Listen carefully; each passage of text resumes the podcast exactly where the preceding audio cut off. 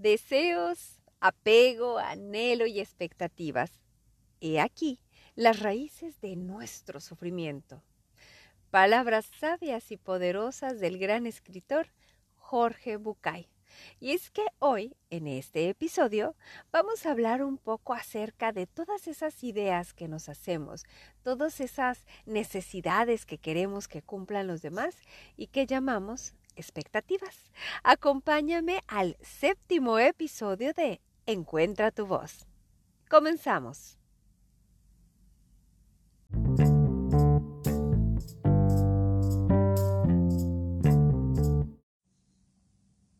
Hola, ¿cómo estás? Muchísimas gracias por sintonizarme. Mi nombre es Lucía Hernández y estoy compartiendo contigo en este podcast que se llama Encuentra tu voz. Estamos en el séptimo episodio. Ya son siete experiencias en las que tenemos la oportunidad de coincidir, en el que agradezco enormemente las reproducciones, enormemente que compartan, que me dejen sus comentarios, porque acuérdate que este espacio es para que tengamos una charla, para que reflexionemos, para que identifiquemos bueno, qué es lo que puedo mejorar con respecto a mi persona y que me va a ayudar a mi desarrollo humano y que me va a ayudar además a poder establecer mejores relaciones con las personas en el, en el ámbito individual, pero también en el ámbito profesional.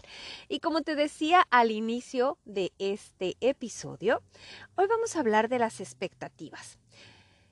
Y es que, ay caray, expectativas definir este concepto o identificarlo y lograr desapegarnos de las expectativas no es cosa fácil. Vamos a empezar por el principio. ¿A qué nos referimos cuando estamos hablando de expectativas? Y bueno, diríamos que no es otra cosa más que esperar algo predeterminado acerca de alguna situación o alguna respuesta, algún suceso. ¿Y cuándo aprendimos acerca de las expectativas? La verdad es que, como siempre lo digo en cada uno de los programas, la infancia nos dio muchísimo material para poder formarnos y convertirnos en los adultos que somos ahora. Y sin duda, las expectativas las aprendimos de quienes nos rodeaban, nuestras figuras de autoridad, maestros, padres, familiares, y nosotros nos dábamos cuenta que ellos esperaban algo acerca de nosotros, un comportamiento, un resultado. Y es así como teniéndolo a nuestro alrededor que nos dimos cuenta que era parte importante, un archivo que debíamos integrar a nuestra vida cotidiana. Pero seamos honestos, si yo les preguntara a ustedes, ¿cómo les ha ido en el tema de las expectativas? ¿Han atinado o tenido un resultado positivo cuando tienen una idea previa acerca de cómo van a ocurrir las cosas? Esto tiene que ver muchísimo con la manera en la que nos formamos, qué tan autoexigentes somos, qué nivel de conformismo desarrollamos y qué tanto pedimos a los demás. Cuando hablamos de expectativas estamos hablando de deseos proyectados. ¡Wow! Esto que acaba de decir Lucía suena como muy profundo, claro. De pronto esperamos que alguien, no sé, vamos a pensar en un hijo. Si tenemos un hijo y está en la edad de la escuela, en la etapa escolar, pues de pronto surgen algunas exigencias con respecto a sus calificaciones, con respecto a su desempeño escolar y compromiso. Y sin que nos demos cuenta de manera consciente, porque a veces lo hacemos de manera inconsciente, estamos presionando, estamos exigiendo ciertas notas, estamos comparando incluso con el hermano o con otra persona que sí ha logrado diferentes resultados. Y esa expectativa de pronto en el niño o en el adolescente comienza a ser una especie de carga algo en lo que tenemos que estar trabajando constantemente para tener un resultado positivo y que por consecuencia tengamos la palomita, el reconocimiento, el premio, el abrazo, la atención incluso de las personas. Y así vamos creciendo en la vida. Acabo de poner un ejemplo muy sencillo que tiene que ver con las calificaciones escolares, pero de verdad, les decía hace unos instantes, pongámonos a pensar. ¿Desde cuándo fuimos conscientes del peso de las expectativas, de tratar de llenar el deseo o el anhelo de otra persona que proyectó en mí? A veces son exigencias muy pesadas que no sabemos manejar y que lo único que nos generan son estrés, frustración o incluso fracaso si es que lo pueden llamar de esta manera, que en mi versión personal acerca de fracaso no tiene una connotación negativa, en realidad tiene que ver con que no me salieron las cosas como yo quería o como estaba esperando, pero ya sé cómo no hacerlo y ahora voy a buscar cómo sí. Digo, no todos pensamos de la misma manera, pero es una opción de tomar lo que nos aligera la carga.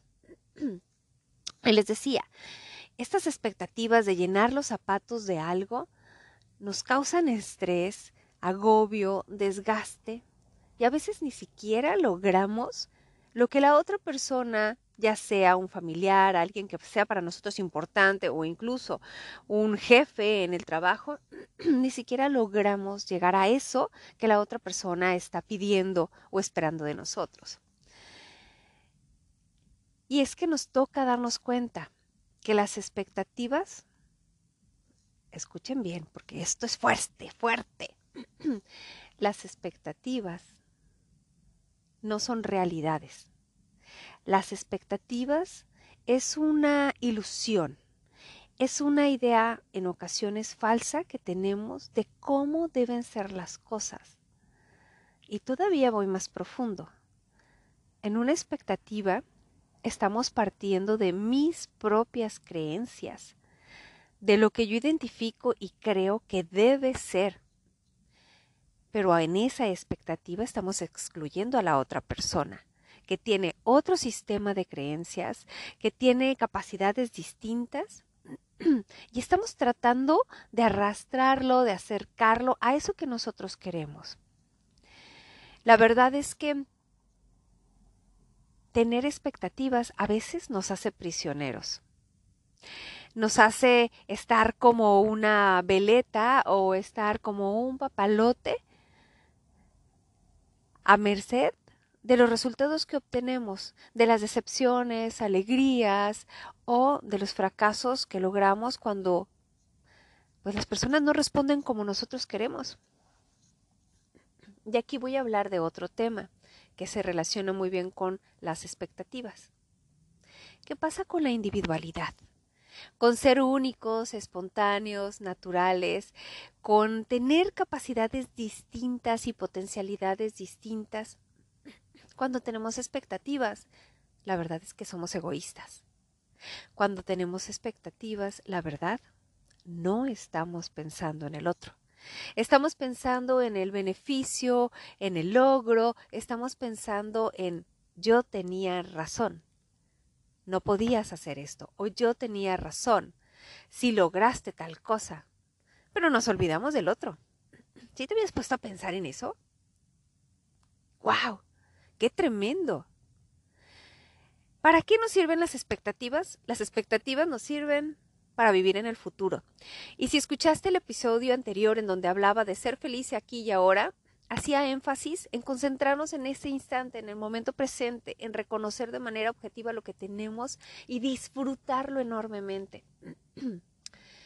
Cuando tenemos expectativas no estamos siendo realistas. Y no porque la otra persona necesariamente no tenga la capacidad, sino porque no le estamos dando la oportunidad de únicamente desarrollarse. Hace algunos años, tuve la invitación o la dicha de asistir a un curso con una en una congregación con una persona que venía creo que de Oriente y que nos iba a hablar acerca de cómo liberarnos del apego y de la expectativa. Recuerdo muy bien que todo ese día fue una experiencia nueva para mí, porque de ser honestos les diré que yo no imaginaba una vida me costó mucho trabajo. Yo no imaginaba una vida libre de expectativas. Una vida en donde pudiera aceptar la realidad como es, estando de acuerdo o no. Este ejercicio no es fácil. Pero saben una cosa, te aligera la carga y aligera también la carga de las personas con las que te estás relacionando y a quienes estás transfiriendo el peso de esa expectativa. y recuerdo que nos hicieron varias meditaciones, reflexiones en ese curso y yo salí asombradísima de darme cuenta que prácticamente estaba midiendo escuchen bien, estaba midiendo la calidad de mis relaciones familiares, de pareja, de trabajo, en función de lo que creía que podían dar. Y también fui consciente de que esa moneda se me regresaba, porque también yo estaba actuando con respecto a lo que se esperaba de mí. Wow, fue tan revelador esa charla o curso que me hizo darme cuenta que había muchas cosas que reprogramar, que había cosas que repensar y había que centrarte nuevamente en el aquí y en el ahora, en poder reconocer la individualidad de las personas, agradecer lo que son y agradecer lo que pueden dar. Miren, esta práctica también la he tenido como recordatorio en una clase que tomó de yoga con una dorada amiga que se llama Carla Montero. Y a diferencia de otras clases de yoga que tomaba, ella siempre en las prácticas nos dice, van a hacer este movimiento o esta posición, nos explica cómo se hace, pero hace énfasis. No traten de hacerlo igual que yo. Hagan lo que puedan hasta donde pueden con sus recursos, sin lastimarse, sin autoexigirse siendo respetuosos con su cuerpo y con su pensamiento. Esta no es una competencia. Y la verdad es que esas palabras son tan poderosas que incluso a veces producen el efecto contrario, porque cuando te relajas, en este ejemplo tan práctico de una sesión de yoga, cuando te relajas, y dejas de tener esa carga de la expectativa, del querer competir con otros, de medirte con respecto a otros o querer lograr lo que el maestro o la persona de autoridad o con quien te estás relacionando está esperando de ti. La verdad es que te sientes libre y das lo mejor de ti lo mejor que tienes en ese momento, que no quiere decir que es lo único que tengo. Quiere decir que en ese momento, bajo esas condiciones, es lo que podía ofrecer. ¿No es maravilloso?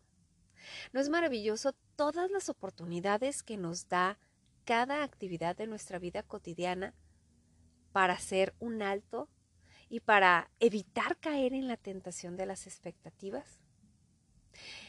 Y por un lado, también aprender a agradecer eso que sí tenemos, eso que sí recibimos, eso que sí podemos hacer.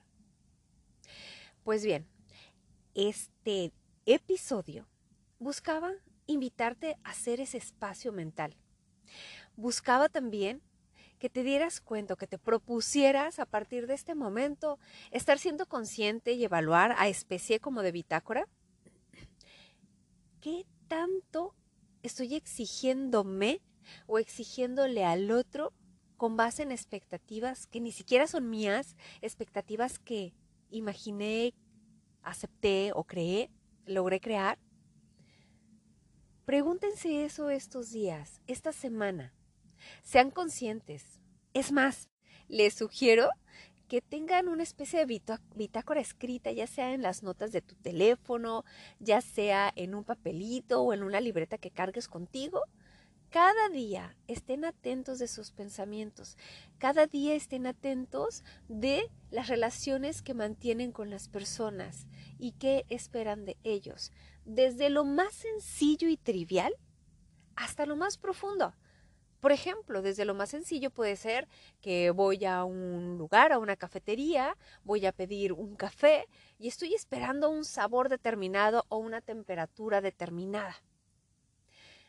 Pruebo ese café con una expectativa y si no está en la temperatura, si no tiene el dulzor o no tiene el sabor que estoy esperando, pues probablemente me enojo, probablemente hago un comentario al barista o devuelvo el café, o probablemente me aguanto, pero voy en el camino quejándome o reprochándome de haber pagado un café que no quería en esas condiciones. y al final de esa semana revisen su inventario de expectativas para que la siguiente fase de ese ejercicio sea, ahora cómo empiezo a transformar eso, a transformar esa expectativa en aceptación.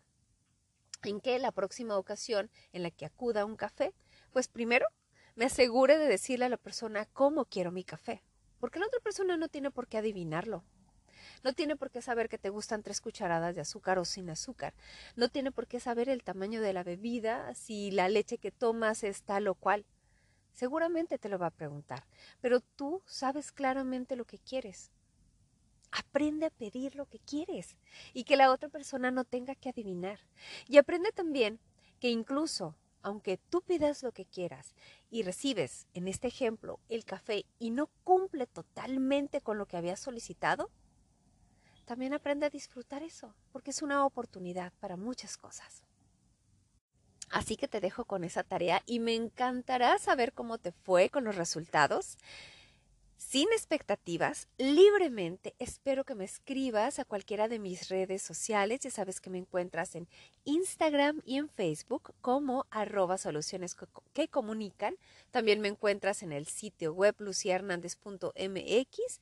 En LinkedIn me encuentras como Lucía Hernández González y me súper encantará leerte, escucharte, saber que compartiste este podcast a otras personas, que por cierto ya está disponible en más plataformas para que más personas tengan la oportunidad de escucharnos de habla hispana a través del el mundo y con la tecnología.